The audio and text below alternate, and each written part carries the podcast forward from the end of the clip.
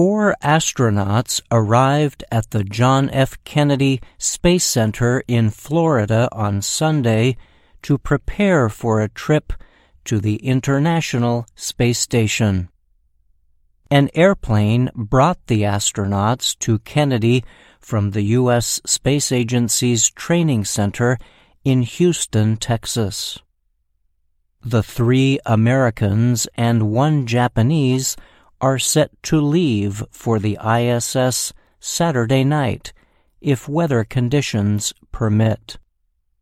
The flight will be the second crew launch for SpaceX, a private company working with NASA to carry astronauts to space.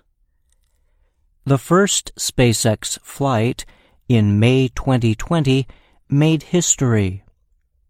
It was the first time a private company had launched astronauts into Earth's orbit. SpaceX built and operated the Falcon 9 rocket and Crew Dragon spacecraft that carried two NASA astronauts to the space station. The crew, astronauts Robert Behnken and Douglas Hurley, returned to Earth in August after a two month stay. A Crew Dragon spacecraft carried by a Falcon 9 rocket will again transport the astronauts on the next mission. This time, the four astronauts are expected to spend about six months on the ISS.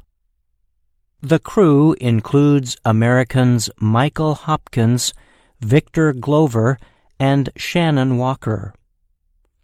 Also making the trip is Soichi Noguchi of Japan's Aerospace Exploration Agency. Hopkins is a 51 year old Air Force colonel from Missouri. He will be flying to the space station for his second time. He first traveled to the ISS in 2013 and spent a total of 166 days in space. Walker is a 55 year old physicist from Houston. The upcoming flight will be her second trip to the space station. Her first came in 2010 when she spent 163 days in space. Walker's husband, retired NASA astronaut Andrew Thomas, helped build the ISS. Glover is a 44 year old Navy commander from Los Angeles. This will be his first space mission.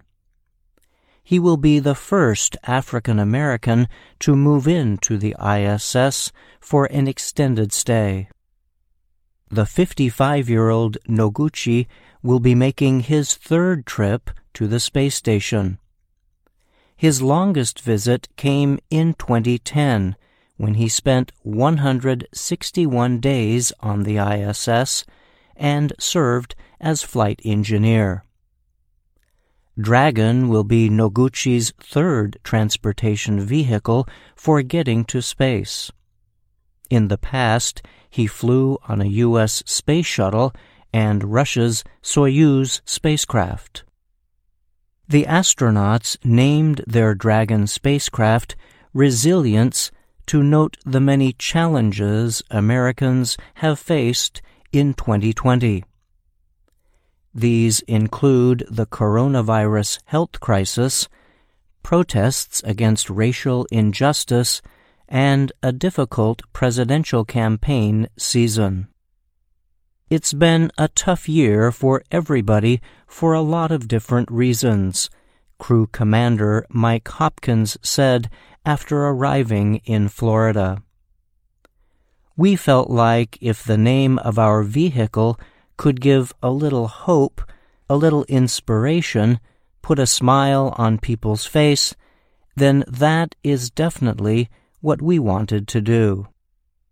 SpaceX officials say the company expects to launch seven Dragons over the next 14 months. three to carry astronauts, and four for transporting supplies. I'm Bryan Lynn.